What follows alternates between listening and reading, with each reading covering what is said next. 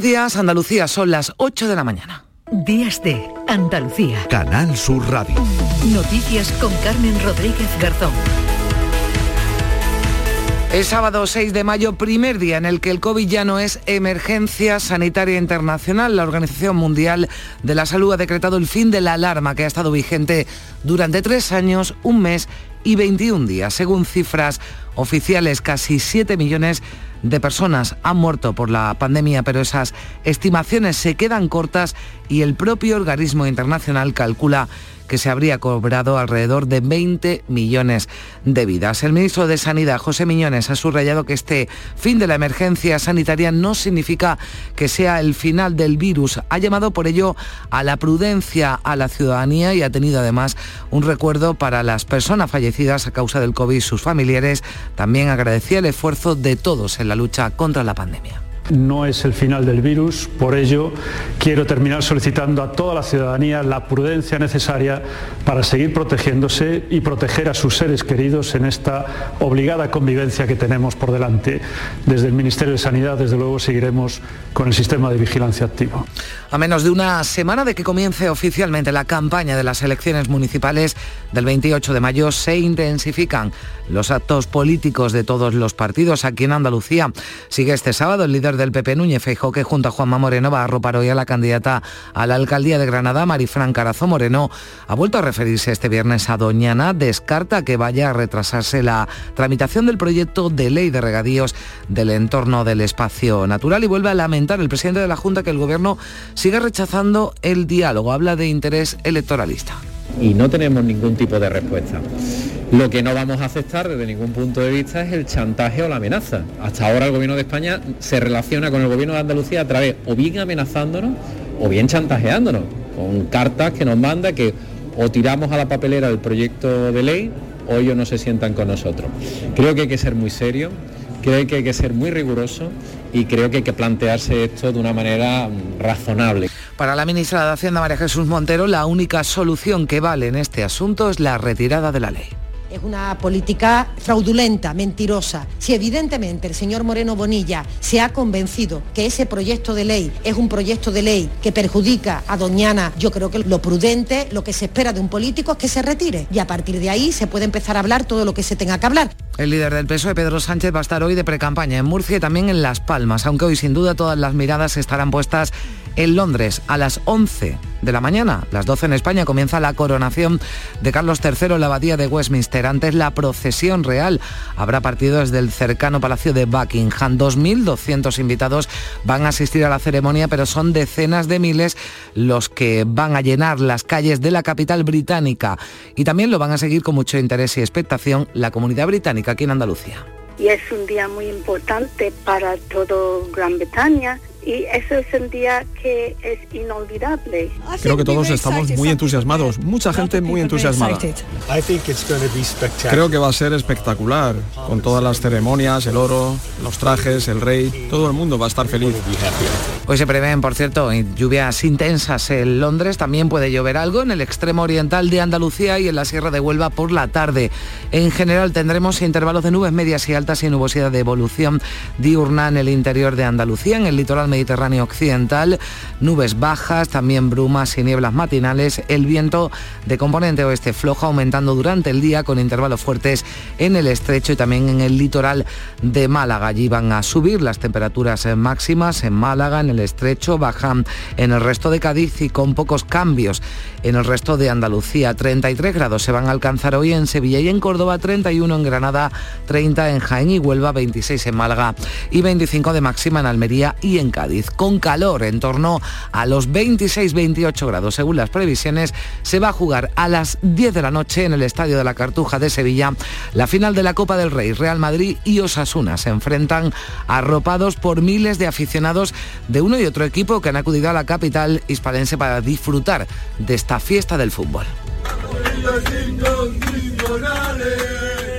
Bueno, pues esperamos ganar. Eh, a ver, es muy difícil, pero esperamos ganar. Para una vez que, para la segunda vez que llegamos a una final, pues pues ojalá, ojalá le ganemos al Madrid. Esto decía un aficionado de los Asuna, hablaremos eh, con aficionados, eh, con seguidores de uno y otro equipo y aquí en Días de Andalucía. Son las 8 y 5 minutos, comenzamos.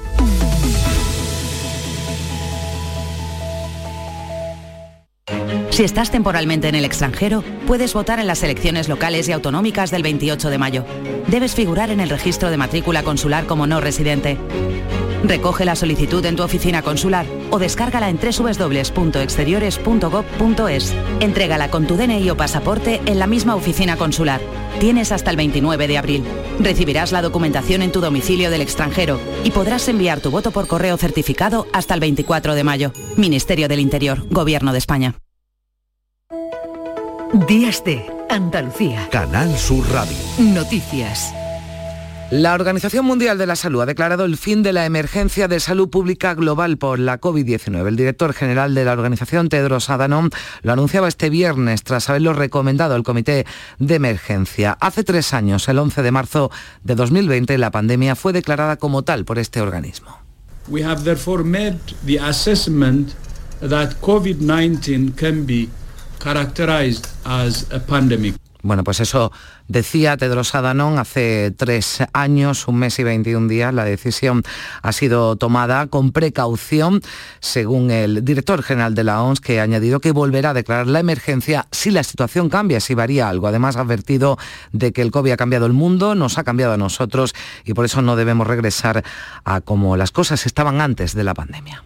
Concerned both by the alarming levels of spread and severity and by the alarming Hasta el 5 de marzo de 2023 se han notificado más de 750 millones de casos confirmados y más de 6,8 millones de muertes en todo el mundo, pero esos son datos oficiales. Hay, habla, se habla de estimaciones de alrededor de 20 millones de muertes, las que habría dejado la pandemia. Una noticia, ese fin de la declaración de emergencia global, en cualquier caso esperanzadora, a la que se ha referido aquí en Canal Sur Radio el epidemiólogo Amos García, que ha manifestado que la pandemia está superada, pero igual que decía el director general de la OMS, no hay que bajar la guardia.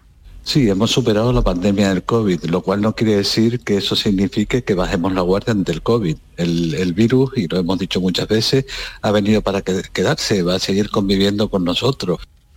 Y también se ha referido a este asunto el ministro de Sanidad, José Miñones.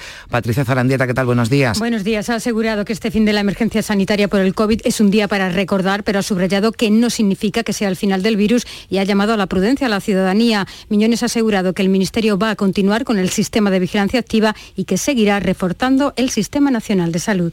Los aplausos de entonces siguen sonando en nuestra memoria colectiva y desde este Ministerio y desde este Gobierno vamos a seguir trabajando para que el eco de aquellas palmas sea el acicate para seguir fortaleciendo nuestro Sistema Nacional de Salud, piedra angular y principal defensa frente a episodios como el que desgraciadamente hemos vivido en todo el mundo. Anuncio que hacía la Organización Mundial de la Salud la pasada tarde, también la pasada tarde patronal y sindicatos ultimaban el acuerdo para subir los sueldos durante tres años. Contempla un incremento del 4% en este año y del 3% en 2024 y 2025. Un acuerdo que a falta de ser ratificado recoge además una cláusula salarial de hasta el 1% de incremento anual para el supuesto de que se desvíen los precios más de lo recogido. María Luisa Chamorro, ¿qué tal? Buenos días. Muy buenos días justo un año después de que volaran los puentes de diálogo entre empresarios y sindicatos en plena crisis inflacionista y cinco meses después de que se retomaran las conversaciones este viernes, COE y CEPIME de un lado y UGT y Comisiones Obreras de otro han llegado a un pacto para subir los sueldos. El acuerdo a expensas de conocerse los detalles de las próximas horas quedaría medio camino entre las exigencias de los sindicatos y las líneas rojas de los empresarios. COE convoca a su junta directiva para el próximo lunes y declina hacer valoraciones. Los sindicatos no quieren mostrar entusiasmo. No obstante, desde UGT Pepe Álvarez ponen valor los puntos conseguidos. Una, el coste de la vida, por eso habrá cláusula de revisión salarial. Y una segunda, la riqueza que se está generando en el país y por otro la necesidad de repartirla. Y en ese sentido el acuerdo lo va a reflejar. Y Unai Sordo de Comisiones Obreras anuncia su hoja de ruta aunque hay detalles y algunos de calado por ultimar a lo largo de este fin de semana y la semana que viene los órganos de dirección de comisiones obreras ratificarán, llegado el caso, el contenido de ese preacuerdo. Y también conocemos este viernes que los grandes bancos españoles han tenido un beneficio neto de casi 5.700 millones de euros en el primer trimestre del año, Patricia. Es prácticamente un 14% más que el, año, que el año pasado, a pesar del impacto de 1.120 millones de euros que supuso el impuesto extraordinario a la banca aplicado por el Ministerio de Hacienda. A la vista de estos datos, la ministra de Igualdad, Irene Montero, ha considerado que ese impuesto impulsado por Unidas Podemos se ha quedado, dice, corto las grandes entidades bancarias, incluso después de pagar un poquito de lo que les corresponde para aportar al bien común, siguen teniendo enormes beneficios extraordinarios, insoportables para una mayoría social que está teniendo enormes problemas para pagar sus hipotecas.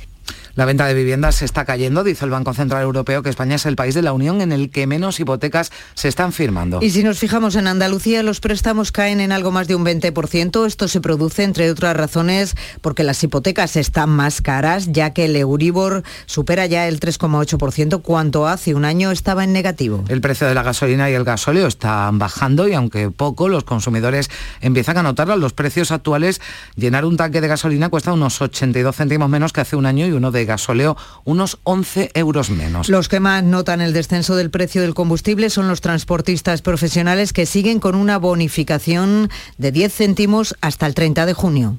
Yo antes llenaba el depósito con 80 euros y ahora por lo lleno con 50 euros. Aunque depende de dónde se reposte, a los precios actuales llenar un tanque de gasolina de 55 litros cuesta unos 82 céntimos menos que hace un año y uno de gasoil unos 11 euros menos. Estas bajadas se producen al tiempo que el crudo registra importantes descensos en los mercados. Y seguro que más de una persona vivió anoche, María Luisa, un rato de ansiedad porque el buscador Google, el que es el más importante del mundo, se cayó hacia las 9 de la noche pero se ha ido recuperando a lo largo de la madrugada. Yo creo que muchas personas vivieron esa ansiedad al desplomarse también se han visto afectadas otras plataformas como Gmail, Play Store, Twitch, Spotify o YouTube, entre otras. Hasta el momento la compañía estadounidense no se ha pronunciado en sus canales en las redes sociales, por lo que se desconocen los motivos de este fallo. 8 y 12 minutos. Hablamos de Doñana. El presidente de la Junta, Juanma Moreno, se ha reafirmado este viernes en que los plazos de tramitación de la ley de regadíos no sufrirá paréntesis, Patricia, ni parón alguno. La idea es que esta ley esté aprobada antes de julio. Moreno asegura que mantiene el diálogo con la Unión Europea agricultores y ecologistas y lamenta no poder hacerlo con el Gobierno de España se va a cumplir los plazos que están establecidos. Nosotros queremos aprobarla en este periodo de sesiones y por tanto no hay ningún paréntesis, ni hay ningún parón, ni hay ninguna limitación a que esa ley siga su curso normal tal como habíamos organizado y planificado. Moreno considera que no tendrá una respuesta antes del 28 de mayo porque el Ejecutivo Central utiliza, dice Doñana, como un elemento electoral. Pero el Gobierno insiste en que lo que debe hacer Juanma Moreno es retirar la propuesta. María Jesús Montero, la ministra de Hacienda y también vicesecretaria general del PSOE, asegura que después se podrá hablar. Devuelve al presidente andaluz la crítica de estar actuando desde una perspectiva electoral todavía más cobarde la política que se está desarrollando, porque es intentar pasar el Rubicón de las elecciones del 28 de mayo. Cuando uno lo que hace es demorar y echar el balón fuera es porque teme los resultados electorales. La plataforma en defensa de los regadíos del condado ha pedido que se aleje del disparadero político la proposición de ley para eh, la reordenación de los regadíos de la corona norte de Doñana. Su portavoz, Julio Díaz, considera que de esa forma se aleja esta norma del primer frente político de la campaña electoral. Vamos a escuchar al portavoz de la plataforma de regantes, Julio Díaz. Sabemos que la proposición de ley será ley antes de que acabe este periodo de sesiones y entendemos de sentido común alejarla ahora de la confrontación y del disparadero político, justo cuando los candidatos a las alcaldías de los diferentes municipios andaluces están dirigiéndose a sus vecinos para decirles qué quieren hacer y para obtener su confianza. Y la petición de la Junta, la Confederación Hidrográfica del Guadalquivir para la suelta de agua para los regantes del Vado del Quema, coincidiendo con el Rocío, ha sido defendida por algunas hermandades, como la de Triana en Sevilla. Su hermano mayor, Federico Flores, considera que sería muy conveniente para el abastecimiento de los animales que acompañan a los romeros. Nosotros no hemos hecho ninguna petición, como le digo, no nos influye en absoluto y realmente lo que sí estamos muy preocupados en este año todavía más es por la salud animal, es decir, que sea la administración la que proporcione, además de la hermandad, que llevamos nuestros propios recursos, pues agua, los peregrinos está claro que la tenemos, ¿no? Eh, estamos abastecidos, pero sobre todo para eh, los animales, que llevamos mucho. En el entorno de la aldea monteña, la ausencia de agua en el vado del quema genera desazón y también controversia respecto a las medidas que se puedan adoptar. Si aprovechan la coyuntura de que haya que regar y tiren el agua en ese momento de pasar las hermandades, pues sería una, una buena idea. Fatal, yo lo vería fatal. Hay muchas medidas que hay que tomar durante el camino, haya o no haya agua en el Guadiamar, para la, que la romería sea acorde a las necesidades también de, de que no nos acompañan, en este caso, los animales. El Gobierno Central ha abierto un nuevo frente contra la Junta ahora con ese posible desembalse de la Confederación Hidrográfica del Guadalquivir para el vado del río Quema. La ministra para la Transición Ecológica se ha mostrado sorprendida por la solicitud. Señala Teresa Rivera que no es un buen momento.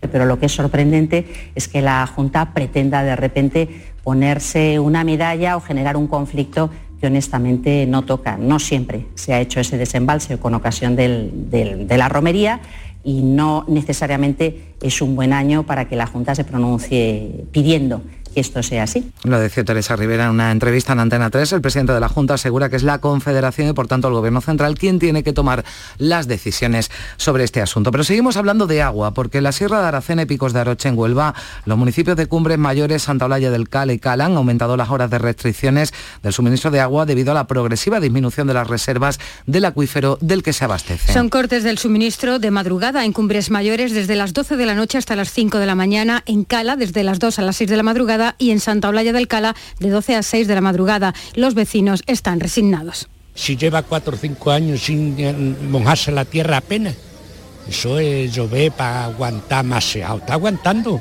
En principio son horas de noche, de madrugada y no nos ha afectado mucho pero sí que tenemos la, la, la, mala experiencia de otras restricciones anteriores, pero mucho más anteriores, que es que, que había días que no llegaba el agua, el agua a los domicilios. Y la sequía ha dejado sin bandera azul a la playa del interior del pantano del Chorro, en el municipio malagueño de Ardales. Este año no hay agua en el pantano, con el consiguiente perjuicio no solo para la agricultura, sino también para los negocios turísticos de la zona. A ver, la bandera azul es una pérdida, es verdad, que es triste, pero más triste es la sequía que estamos viviendo porque las huertas del Guadalhorce beben toda del, del pantano, incluso Málaga, la, la, ciudad de Málaga, el agua que beben es la del embalse de, que se está secando. El atractivo turístico tiene un verano aquí con la calor que hace es venirte a bañar, utilizar calle y demás, y si no hay, pues no van a venir.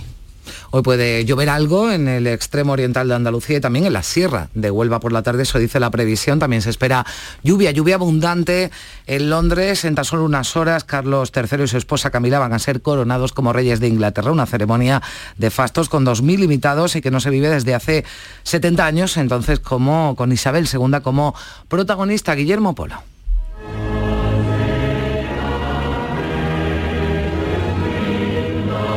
Desde hace días las calles y comercios de Londres aparecen engalanadas con banderas británicas, mientras no hay escaparate en el que no aparezcan los retratos de los nuevos monarcas.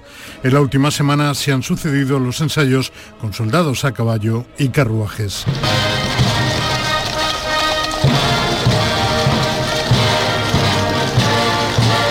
Y en el entorno del mall por donde transcurrirá la comitiva real, desde hace días se amontonan las tiendas de campaña para tomar posiciones.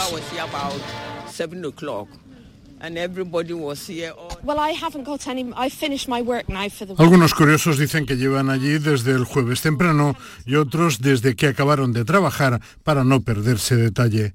A la ceremonia, Carlos III solo ha invitado a 2.000 personas, 6.000 menos que su madre Isabel II, que además estrenó las retransmisiones en televisión.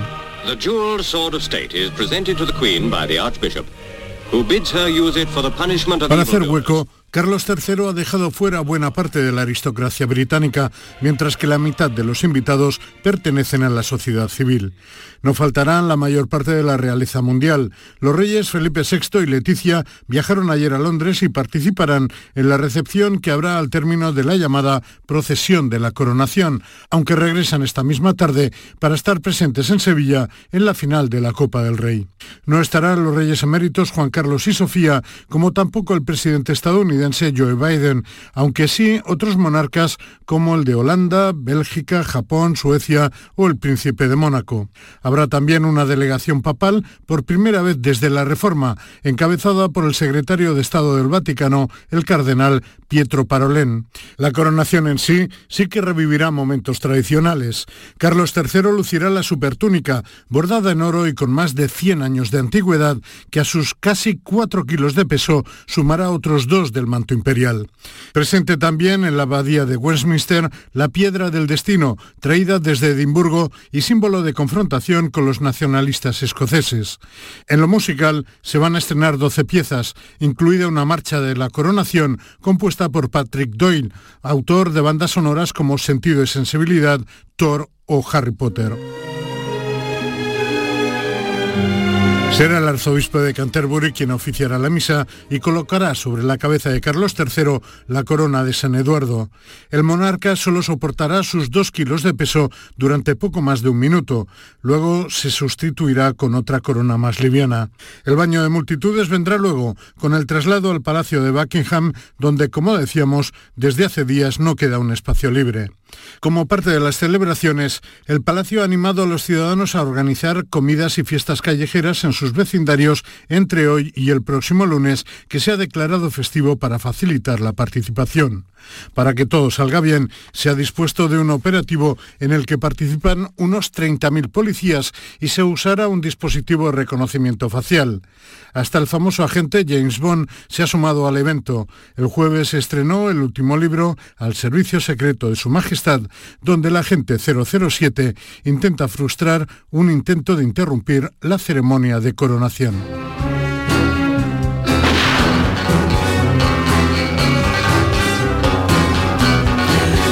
Ambiente festivo también entre los británicos de Andalucía ante la coronación del rey Carlos III son 81.000 los residentes en la comunidad, más de la mitad, 56.000 viven en la Costa del Sol y allí han organizado fiesta durante todo el fin de semana. También en Gibraltar celebran hoy la coronación con gran expectación entre sus vecinos. La ceremonia se va a poder seguir en una pantalla gigante instalada en el centro de la ciudad. La proclamación del nuevo monarca se va a celebrar en Gibraltar con una salva de 21 cañonazos y también se llevarán a cabo verbenas populares. 14 soldados del Peñón van a participar en el mayor despliegue ceremonial militar en 70 años en el Reino Unido. Pertenecen al Regimiento Real de Gibraltar. A la ceremonia de coronación asiste el ministro principal, Fabián Picardo, y entre los vecinos del Peñón hay expectación.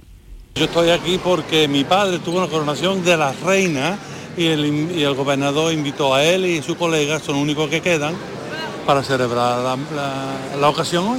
Yo como he nacido con ellos, estoy muy, muy pegada a ellos, la verdad. Yo desde luego no creo que voy a ver otra. El gobierno español, por cierto, ve más cerca el acuerdo entre Reino Unido y la Unión Europea sobre Gibraltar tras la llamada que se producía esta semana entre Pedro Sánchez y Richie Sunak. El ministro español de Exteriores, José Manuel Álvarez, explica que ambos coinciden en la necesidad de firmar un acuerdo sobre Gibraltar lo antes posible. la desaparición de las barreras físicas, eh, que se pueda extender el espacio Schengen también a Gibraltar para que pueda producirse esa movilidad, el uso compartido de las infraestructuras que existen, estamos de acuerdo que hay que crear esa zona de prosperidad compartida. Los líderes políticos y candidatos a las elecciones del 28M mantienen este sábado una activa agenda en este último fin de semana de precampaña electoral. El líder del PSOE, Pedro Sánchez, protagoniza hoy actos políticos en Murcia y Las Palmas. En un acto anoche en Alicante, Sánchez ha sacado pecho de su gestión económica frente a los recortes y la privatización, decía, de los territorios donde gobierna la derecha. España avanza y la derecha, el Partido Popular y Vox rabian. Porque nosotros estamos demostrando que se puede hacer todo eso y mucho más a la vez.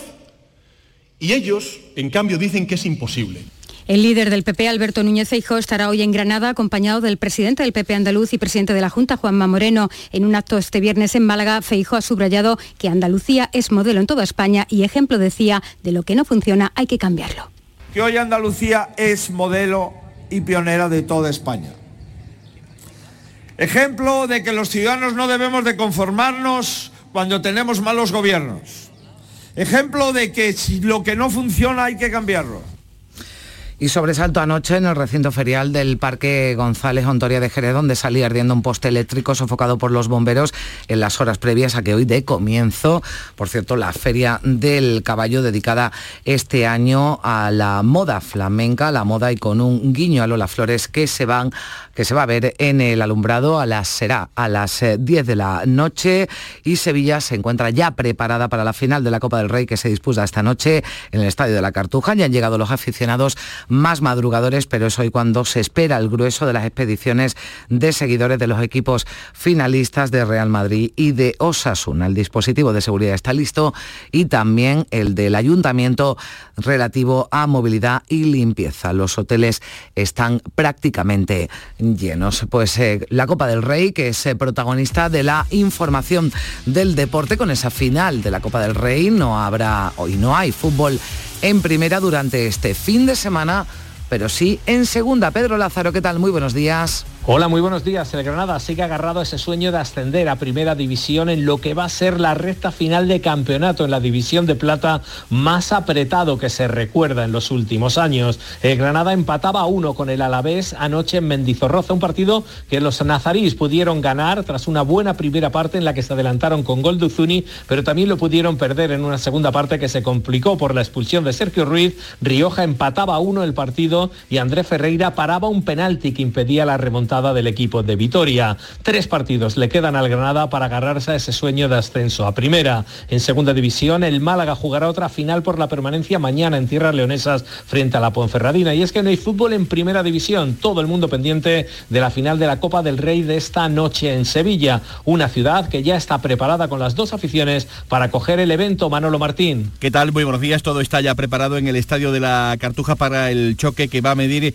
esta noche al Real Madrid frente a Osasuna de Pamplona, el equipo navarro que por cierto no llegaba a una final desde hace ya 18 años, ya ve las armas en la capital de Andalucía después de el último recuerdo con la derrota ante el Real Betis Balompié en el Estadio Vicente Calderón allá por el año 2005. Por su parte los blancos desde el 2004 año en el que ganaron la final de Copa de Barcelona en Mestalla por dos tantos a uno no volvían a una final copera y todo en una ciudad, en la capital de Andalucía que viste sus mejores galas para el acontecimiento de esta noche. Una final copera que va a ser la sexta en el Estadio de la Cartuja y la cuarta consecutiva donde se calcula un impacto económico de la final de más de 50 millones de euros frente a los 45 que se registraron en la pasada edición, también en la Cartuja, partido entre el Betis y el Valencia. Hay en estos momentos una ocupación hotelera cercana al 95%. Y sepan también que en cuanto a la ubicación de ambas aficiones,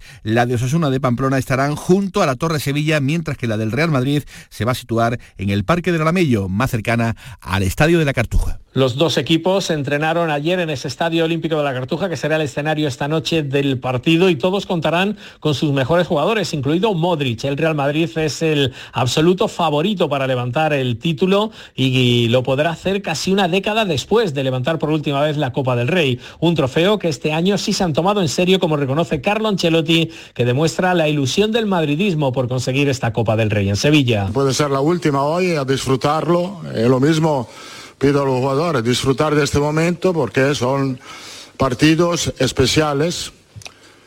Y eh, lo preparamos con toda la gana, la ilusión del mundo, muy feliz de estar aquí, muy contentos. Aunque para la ilusión la de Osasuna, que juega su segunda final, no pudo ser en aquella primera final del Calderón, donde fue derrotado por el Real Betis Balompié y iba a intentar una de las sombradas en la historia de esta competición, como sería noquear al Real Madrid de Carlo Ancelotti. Los navarros saben que parten en inferioridad, que nadie les da prácticamente posibilidades, pero hay una faceta donde dicen que están incluso por encima de los blancos y es en ilusión, en ganas de levantar un trofeo que para ellos poder disputarlos en una final, como dice Yago Barrasate, ya es todo un éxito. No podemos obviar la trascendencia del partido, la ilusión que hemos generado eh, en el entorno rojillo, ¿no? Entonces, pues bueno, estamos centrados en que tenemos que dar la mejor versión de Osasuna y luego, claro, que seguramente con eso no sea suficiente. Necesitamos también jugar con la ilusión de, nuestra gente, ¿no? Y, y, bueno, en ese aspecto, digamos, si somos capaces de unar las dos cosas, yo creo que para el Real Madrid también va a ser un partido difícil. Su Majestad el Rey, Felipe VI, entregará el trofeo esta noche en la Cartuja y estará acompañado en el partido por su hija menor, la infanta Sofía. En capítulo deportivo, un nombre lo acapara absolutamente todo. Carlos Alcaraz, que cumplía ayer 20 años y 6-4, 6-3, se imponía al croata Koric en las semifinales del Master 1000 de Madrid y mañana disputará una nueva final. Está absolutamente en racha el tenista murciano, que es ahora mismo el gran dominador del tenis mundial y que en Madrid se encuentra como en pez en el agua. La verdad que las condiciones son, son difíciles, pero, pero como tú has dicho, a mí eh, aquí me gusta jugar. eh, vengo eh, desde los 12 años a jugar torneos aquí en Madrid y siempre se me da bien y, y la verdad que tengo, tengo Madrid con, con muchísimo cariño. Alcaraz se medirá a Struff en esa final de Madrid mañana domingo y Nadal seguirá sin poder competir. No estará en Roma la próxima semana.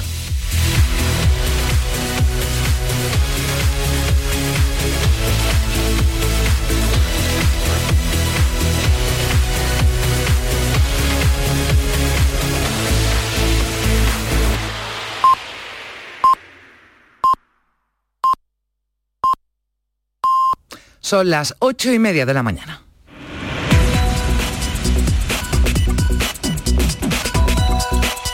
A esta hora en Días de Andalucía le damos un repaso a lo más destacado de la actualidad de este sábado 6 de mayo en titulares con Manuel Vicente. ¿Qué tal? Muy buenos días. Muy buenos días. El COVID ha dejado de ser una emergencia sanitaria global para la Organización Mundial de la Salud. El virus se ha cobrado la vida de 6 millones de personas en todo el mundo, aunque los expertos apuntan que la cifra real alcanza los 20 millones. Los agentes sociales ratificarán el lunes el acuerdo para subir los salarios un 10% en tres años. Será un 4% este año y un 3% en los dos siguientes, con un incremento adicional del 1% dependiendo de la evolución del IPC. Los grandes bancos alcanzan un beneficio neto de casi 6.000 millones de euros en el primer trimestre del año. Se trata de un 14% más que el ejercicio pasado, a pesar del impacto de mil millones de euros que supuso el impuesto extraordinario a la banca. El presidente de la Junta insiste en que la ley de regadíos de Doñana se va a aprobar antes del verano. Juanma Moreno mantiene su voluntad de diálogo con la Unión Europea, los agricultores y los ecologistas y lamenta no poder hacerlo con el gobierno central. Y ya saben, Carlos III y su esposa Camila serán coronados como reyes de Inglaterra dentro de unas horas. Esta ceremonia, a la que están invitadas unas 2.000 personas, no se vive desde hace 70 años, entonces con Isabel II como protagonista. El gobierno español ve muy cercano el acuerdo entre Reino Unido y la Unión Europea sobre Gibraltar. Los, tra- los trabajadores españoles en el Peñón destacan la próxima creación de una zona de prosperidad compartida a ambos lados de la verja. Detenidos seis hombres por su implicación en un tiroteo ocurrido esta semana en Jerez. La investigación sigue abierta y en las próximas horas podrían pasar todos a disposición de la autoridad judicial. Intensa actividad política en el último fin de semana de precampaña electoral. El líder del PSOE, Pedro Sánchez, protagonizará hoy actos políticos en Murcia y Las Palmas, mientras que el del Partido Popular, Alberto Núñez Feijó, lo hará en Granada. ¿Y cuáles son los asuntos destacados para los eh, periódicos de este sábado, Manolo? Economía y COVID. En el diario El Mundo leemos que España vuelve por fin al PIB previo al COVID tras 40 meses. En el diario El País, la COVID ya no es una emergencia sanitaria internacional. Destaca el ABC, empresarios y sindicatos pactan subir los salarios un 10% en tres años y garantizan la paz social. Y mira hacia las elecciones el periódico público.es, el cual destacamos dentro de los de difusión online, mencionando que Yolanda Díaz hará campaña por Podem y, ultima su apoyo a Compromís para revalidar los gobiernos de la izquierda.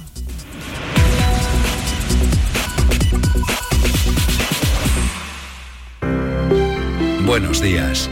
El número premiado en el sorteo del cuponazo celebrado ayer ha sido 34.735, 34735. Serie 21. Puedes consultar el resto de los números premiados en juegos11.es. Hoy tienes una nueva oportunidad con el sueldazo del fin de semana. Recuerda que este 7 de mayo se celebra el sorteo extra Día de la Madre de la ONCE, con un premio de 17 millones de euros. Disfruta del día. Y ya sabes, a todos los que jugáis a la ONCE, bien jugado. Buenos días. En el sorteo del Eurojackpot de ayer, la combinación ganadora ha sido 17, 18, 30, 33, 35, soles 6 y 8. Recuerda, ahora con el Eurojackpot de la 11, todos los martes y viernes hay botes millonarios. Disfruta del día. Y ya sabes, a todos los que jugáis a la 11, bien jugado. Antonio Álvarez la ganó como entrenador en 2010 con el Sevilla en el Camp Nou. Diego Tristán con el Deport en el Bernabéu. Sabas en el 91 y en el 92 y Juan Carlos Gómez en el 96 con el Atlético. Al Pichichi Salva y al goleador Oli siempre les pudo la copa. Y hoy sábado todos comentan la final de la Copa del Rey Real Madrid Osasuna en la gran jugada de Canal Sur Radio en directo desde las 6 de la tarde en el Estadio de la Cartuja con Jesús Márquez. Más Andalucía, más Canal Sur Radio. Días de Andalucía. Canal Sur Radio. Noticias con Carmen Rodríguez Garzón.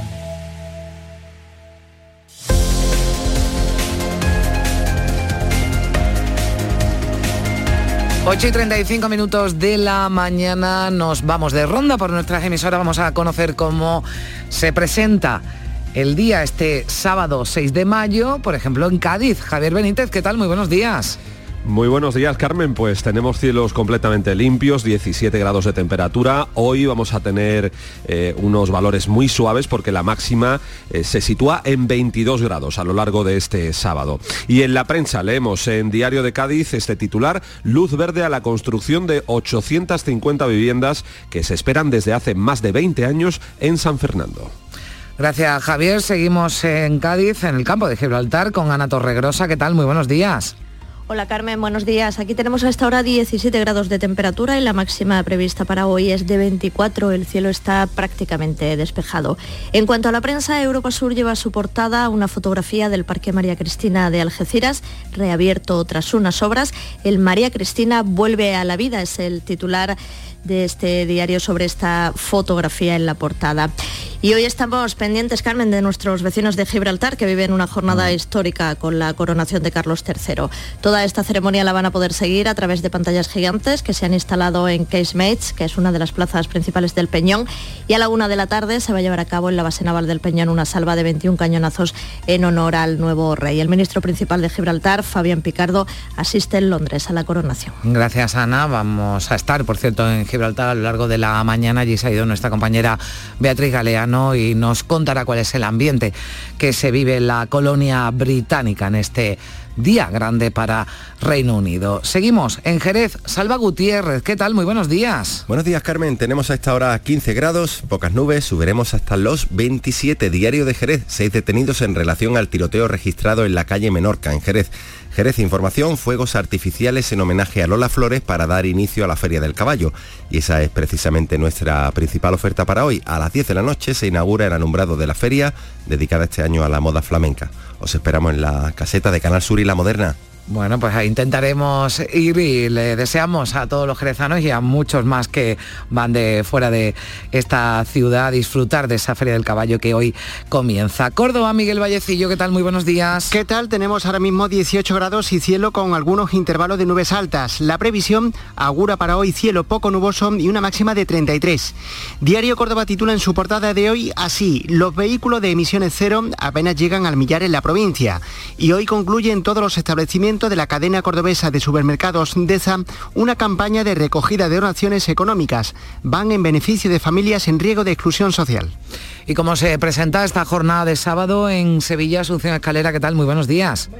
Buenos, días, Carmen. Pues con cielos despejados eh, y con una temperatura ahora en la capital de 18 grados. Se prevé que los termómetros marquen 30 en torno a las 10 de la noche, la hora en la que comienza la esperada final de la Copa del Rey en el Estadio de la Cartuja. Es el asunto que aparece en las portadas de los diarios sevillanos. En Diario de Sevilla, Sevilla, la ciudad vive la fiesta de la Copa y el ABC destaca este otro asunto. Bildu se cuela en la fiesta del fútbol español. Aclaramos en unas vallas que ha colocado esta formación de apoyo a Osasuna en las inmediaciones del estadio y el ayuntamiento ha pedido a la Junta que los retire porque están en suelo de la Administración Autonómica. Desde luego, Carmen, la gran previsión de la jornada pasa por el estadio de la Cartuja con esa final que comienza a las 10 entre Real Madrid y Osasuna. Los hoteles hoy alcanzan el 90% de ocupación, prácticamente llenos, con las aficiones ya llegando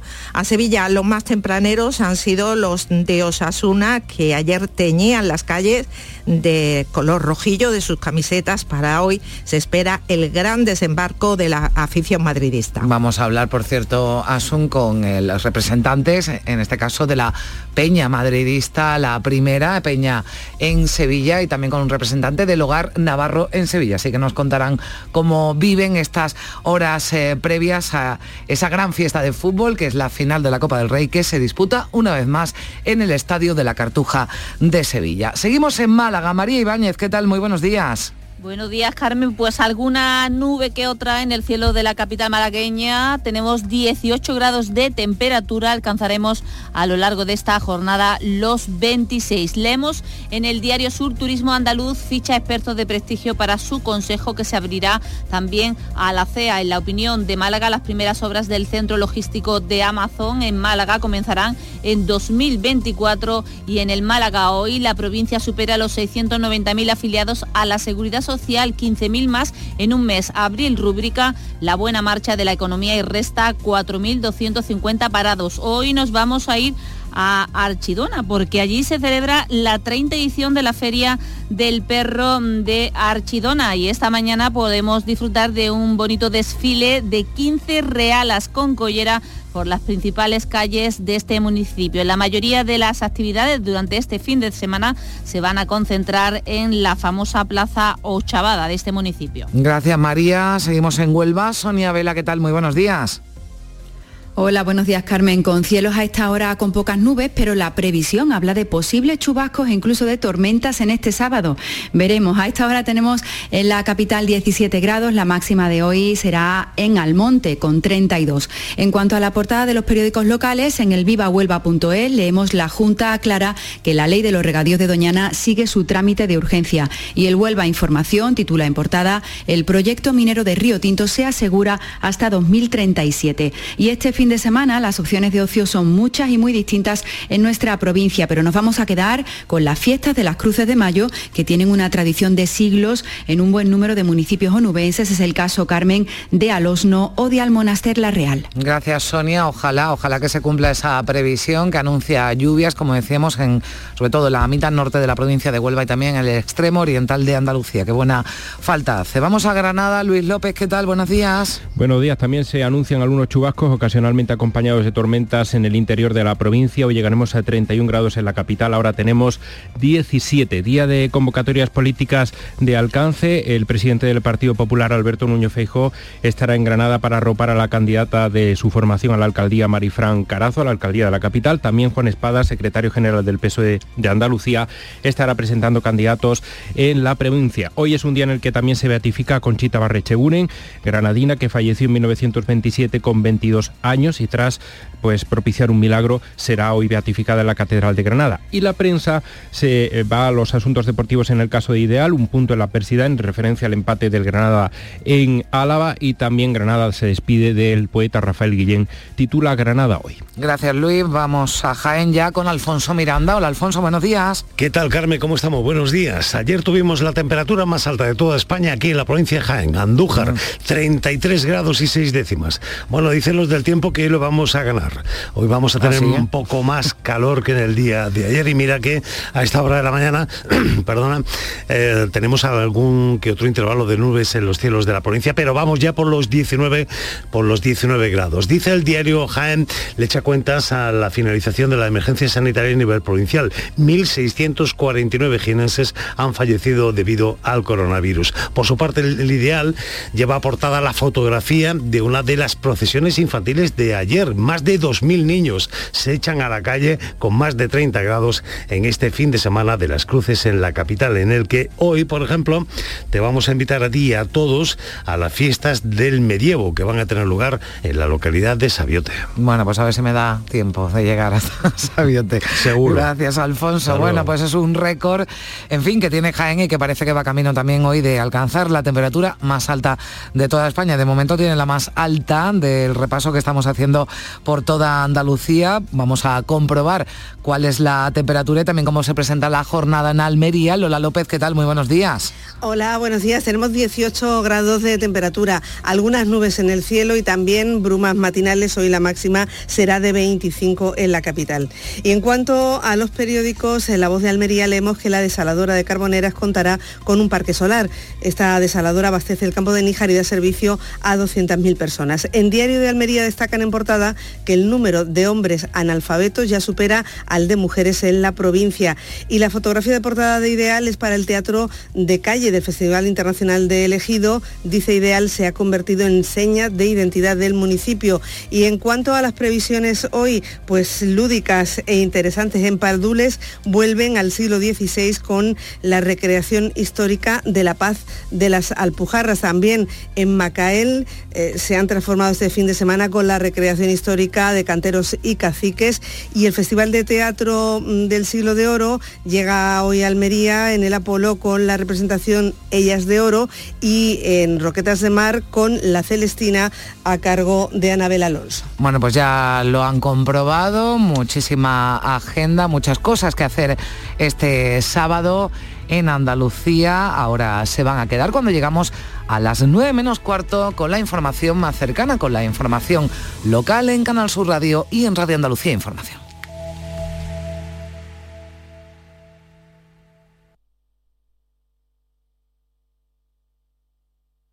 Días de Andalucía. Canal Sur Radio Sevilla. Noticias. Asunción Escalera. Saludos, eh, muy buenos días. Eh, llegó el día de la final, todo está listo en el estadio de la Cartuja para que esta noche se midan eh, en la final de la Copa del Rey, el Real Madrid y el Osasuna. Se ponen en marcha todos los dispositivos, el de seguridad, el de limpieza desde las 2 de la tarde, el de movilidad con cortes de tráfico en el entorno del estadio. 1.800 efectivos velarán por la seguridad porque en las próximas horas solo se hable de fútbol. El tiempo que van a encontrar los equipos, pues de momento cielos eh, despejados en la capital, aunque en la provincia, sobre todo en la mitad norte, se pueden formar incluso chubascos tormentosos. En torno a la hora del partido, los termómetros van a estar en torno a los 30 grados. No hay incidencias a esta hora en lo que al tráfico se refiere 8 y 46. Si necesitas un electrodoméstico, ¿por qué pagar de más en grandes superficies? Ven y paga de menos en Tiendas El Golpecito. Tus primeras marcas al mejor precio y una selección de productos con pequeños daños estéticos con descuento adicional y tres años de garantía. Tiendas El Golpecito. Ahorra hasta el 50% en tus electrodomésticos. 954-100-193 y tiendaselgolpecito.es. Estás estupenda. Gracias. Medicina estética en Clínica Doctor Ortiz. ¿Tu hermana y tu hermano también? Ellos cirugía plástica en Clínica Doctor Ortiz. ¿Y el pelo de tu marido? Ah, injertos capilares en Clínica Doctor Ortiz. Ahora en Clínica Doctor Ortiz ampliamos servicios. Ginecología general, funcional y oftalmología. Seguridad, confianza y satisfacción de nuestros clientes. Días de Andalucía. Canal Sur Radio Sevilla. Noticias. Desde ayer, con la llegada de los equipos del Real Madrid y Osasuna y de los primeros grupos de aficionados, sobre todo del equipo rojillo, han sido los más tempraneros. Está operativo el dispositivo de seguridad de la final de la Copa del Rey de esta noche. Está compuesto por 1.800 efectivos, 1.400 de ellos eh, del Cuerpo Nacional de Policía. Velarán porque no se produzcan incidencias en un partido declarado de alto riesgo. El comisario general de Seguridad Ciudadana, Juan Carlos Castro, ha asegurado que el objetivo es que solo se hable de fútbol y para ello hay que controlar a los ultras. Tenemos una idea de los que van a venir ¿eh? y bueno, pues aproximadamente Ultrasur esperamos unos 200 aproximadamente. Indalgorri viene al completo, unos 600 o, o, por ahí y más o menos. Esto hasta mañana, que es el último momento, no lo ultimaremos porque nuestras brigadas de información están trabajando en eso precisamente ahora. Hoy llegan cinco vuelos charter con aficionados al aeropuerto de San Pablo. La actividad de Santa Justa es desde ayer incesante con los trenes EVE adicionales programados eh, que llegan desde Madrid, Pamplona y Zaragoza, además de los sirios. Los aficionados madridistas cuentan con una fanzone en el Alamillo, mientras que los osasunistas están ubicados en el Parque Magallanes. El dispositivo municipal está funcionando eh, tanto en cuanto a movilidad como a limpieza. Incluye la instalación de aseos portátiles en el casco antiguo y a las cercanías del estadio. El delegado de Gobernación, Juan Carlos Cabrera, dice que son esfuerzos que merecen la pena alrededor tiene que haber un amplísimo dispositivo y muchos servicios básicos, esenciales dispuestos para celebrar un evento de esta magnitud. Y yo creo que es bueno para Sevilla porque, como digo, tiene un impacto económico también para la propia ciudad y siempre es bueno que Sevilla esté en ese escaparate nacional e internacional por las celebraciones de grandes eventos. Los hoteles eh, llegarán hoy al 90%, esa es la previsión del presidente de los hoteleros sevillanos, Manuel Cornax. Los últimos datos que tenemos es por encima del 85% y es de esperar que se llegue al 90%. Son fines de semana que, bueno, son casi, dijéramos, únicos por la cantidad y por también los precios y, el tipo de personas que vienen. La Casa del Rey confirmaba ayer tarde que Felipe VI estará esta noche acompañado en el palco de la Cartuja por su hija la infanta Sofía. Por cierto, que el Ayuntamiento de Sevilla ha pedido a la Junta de Andalucía que intervenga de forma inmediata para eh, ordenar la retirada de una valla de EH Bildu instalada en suelos de la Administración Autonómica junto al estadio. 8 y 49. Escucha bien lo que te voy a decir. Alégrate, ya no te vas a arrepentir. Yo te voy a ayudar a que puedas ahorrar nuestro petróleo. Ese sol y no lo pueden apagar. Vente a. Placas fotovoltaicas Dimarsa. Infórmate en el 955 12 13 12 o en dimarsa.es. Días de Andalucía. Canal Sur Radio Sevilla. Noticias. Sigue el debate abierto sobre un posible desembalse para recuperar el caudal ecológico en el Guadiamar coincidiendo con la romería del Rocío. Técnicos de la Confederación Hidrográfica del Guadalquivir estudiarán la situación en los próximos días. Los ecologistas tachan la posibilidad de frívola. La ministra de Transición Ecológica, Teresa Rivera, ha dicho en una entrevista en televisión que no es el momento. Pero lo que es sorprendente es que la Junta pretenda de repente ponerse una medalla o generar un conflicto honestamente no toca. No siempre se ha hecho ese desembalse con ocasión de la romería y no necesariamente es un buen año para que la Junta se pronuncie pidiendo que esto sea así. En cualquier caso, el presidente andaluz Juanma Moreno aclara que la decisión de desembalsar no es competencia suya. Es una decisión que tiene que tomar la autoridad competente, que es la Confederación Hidrográfica del Guadalquivir, y por tanto es la que tiene que estudiarlo y la que tiene que valorarlo, si es oportuno o no es oportuno. Ahí no tengo yo capacidad técnica para la Junta de Gobierno del Ayuntamiento de Sevilla ha aprobado la adjudicación del contrato para la redacción del proyecto técnico y de obras para la siguiente fase de ampliación del Metrocentro. La adjudicataria es la empresa Idon Consulting. El presupuesto es de casi 430.000 euros y el plazo con que cuenta para su elaboración es de seis meses. Se trata del tramo que discurrirá entre Luis de Morales y Santa Justa y del nuevo intercambiador de transporte que se va a ubicar frente a la estación y conectará el tranvía con líneas dirigidas hacia Sevilla Este y hacia el centro. Además, se ha aprobado destinar 35.000 euros a la restauración de la portada del convento de Santa Isabel, una intervención que ya ha recibido el visto bueno de patrimonio. En sucesos, la Guardia Civil ha identificado a un menor de 12 años y ha detenido a un joven por atracar con un arma blanca en un bazar de Brenes. El niño, con la cara tapada, agarró a la dependienta y la amenazó con el cuchillo mientras el otro robaba 800 euros de la caja. Y la Guardia Civil investiga a un conductor que circulaba en un coche de alta gama a 174 kilómetros hora, cuando la velocidad permitida es de 80 en una de las vías con mayor siniestralidad de la provincia, en concreto la A398, que une Alcalá de Guadaira y Carmona. Allí se han registrado en los últimos cinco años 141 accidentes de tráfico, dos víctimas mortales y 10 heridos graves. Los agentes lo interceptaron y ha sido citado como investigado por un delito contra la seguridad vial. Por otra parte, la Audiencia de Sevilla ha confirmado una sentencia previa que condena a un varón a ocho meses de cárcel por un delito de conducción temeraria cometido al circular por Gelbes con un ciclomotor haciendo caballitos sin casco, sin silenciador y a gran velocidad hasta el punto de que estuvo a punto de atropellar a un Vamos ya con asuntos eh, de agenda para este fin de semana. En el pabellón de la navegación podemos visitar la exposición Titanic, la reconstrucción. En la muestra los visitantes pueden sentirse como si fueran los pasajeros del barco y pueden disfrutar de la réplica del Titanic a gran escala con 12 metros de eslora, lo que permite visitarlo por dentro. Nos lo cuenta la comisaria de la muestra, Begoña Merino que está hecho a escala 1.30 en el que se puede ver eh, no elementos o estancias aisladas del barco, sino que se ve absolutamente todos los interiores del, del barco porque está abierta por el costado de estribor y ahí podemos ver la gran escalinata, el salón del piano, los camarotes de primera, de segunda, absolutamente todos.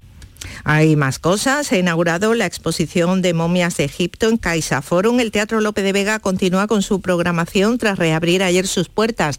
Ha estado más de un mes cerrado por una avería en el telón cortafuegos. Hoy mañana se representa la obra Tirroms dirigida por Laila Ripoll, premio a la mejor dirección en los premios Talia de la Academia de las Artes Escénicas. Carlos Forteza, director de Lope, comenta que el parón ha obligado a reprogramar dos espectáculos para el mes de junio hay una normativa que te exige una velocidad de subida y de bajada, era el pelón cortafuegos, que tiene, como el nombre indica, una emisión muy específica y desde luego para evitar cualquier posible riesgo, pues optó por repararlo y se ha hecho con la mayor celeridad y causando el menos daño posible y como he dicho, hemos reprogramado. Y otra de las propuestas del día nos lleva hasta Lebrija, una fiesta declarada de interés turístico nacional de Andalucía, Las Cruces de Mayo, un interés que trasciende a las fronteras locales. Lebrija nos invita este fin de semana y el próximo a conocerla, si es que aún no lo hemos hecho.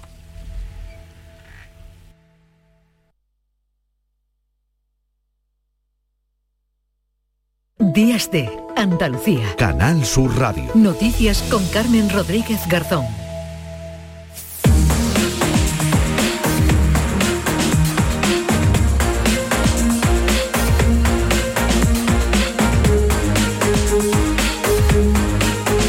Son las 9 menos 5 minutos. A esta hora le damos un repaso a lo más destacado de la actualidad que venimos contándoles desde las 8 aquí en Días de Andalucía. María Luisa Chamorro, ¿qué tal? Muy buenos días. Muy buenos días. Un hombre de 70 años ha resultado herido con quemaduras en una mano en el incendio de su vivienda registrado esta pasada noche en la calle Nuestra Señora de Fátima de la localidad granadina de Atarfe. Ha sido derivado al Hospital Virgen de las Nieves. ¿Y quién nos lo iba a decir hace un año? El COVID ha dejado de ser una emergencia sanitaria global para la Organización Mundial de la Salud. El virus se ha cobrado la vida de 6 millones de personas en todo el mundo, aunque los expertos apuntan que la cifra real alcanza los 20 millones. Tedros Ádanos, director general de la OMS, asegura que si tiene que volver a reactivar las alarmas, lo hará y nos aconseja que reflexionemos sobre la lección aprendida. Es una decisión que ha sido considerada con precaución para cierto tiempo. Si fuera necesario, no dudaré en volver a declarar la emergencia sanitaria si el COVID-19 pone nuestro mundo en peligro.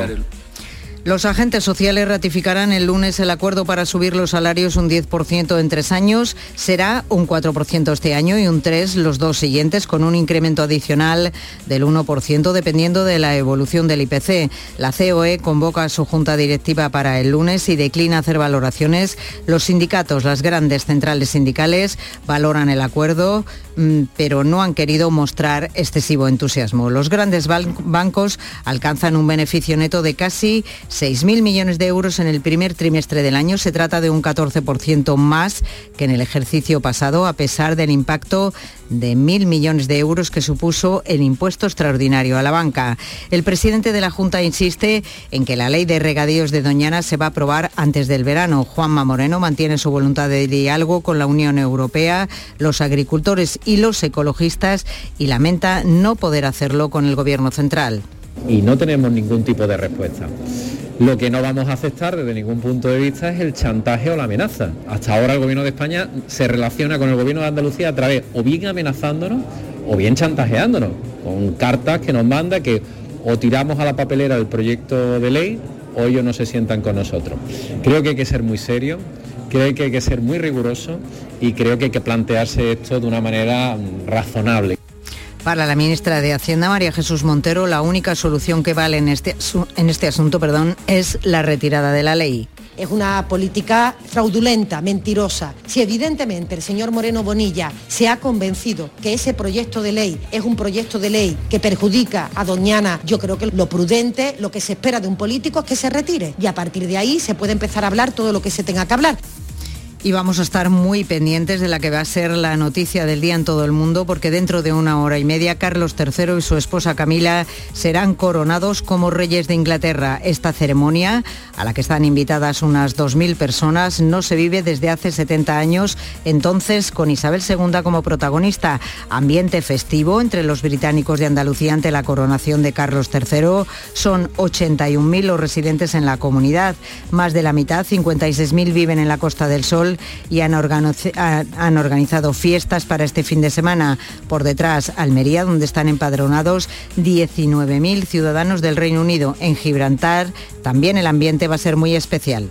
Yo estoy aquí porque mi padre tuvo una coronación de la reina y el, gobernador invitó a él y sus colegas, son los únicos que quedan, para celebrar la, la ocasión hoy. Yo como he nacido con ellos, estoy muy, muy a ello, la verdad. Yo desde luego no creo que voy a ver otra.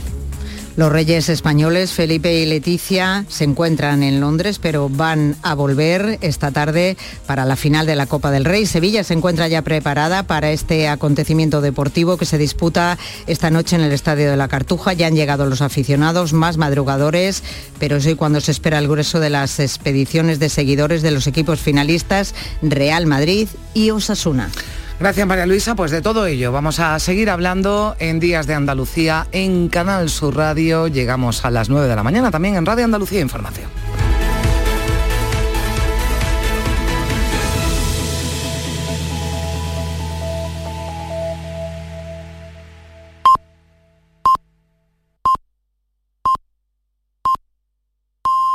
Andalucía.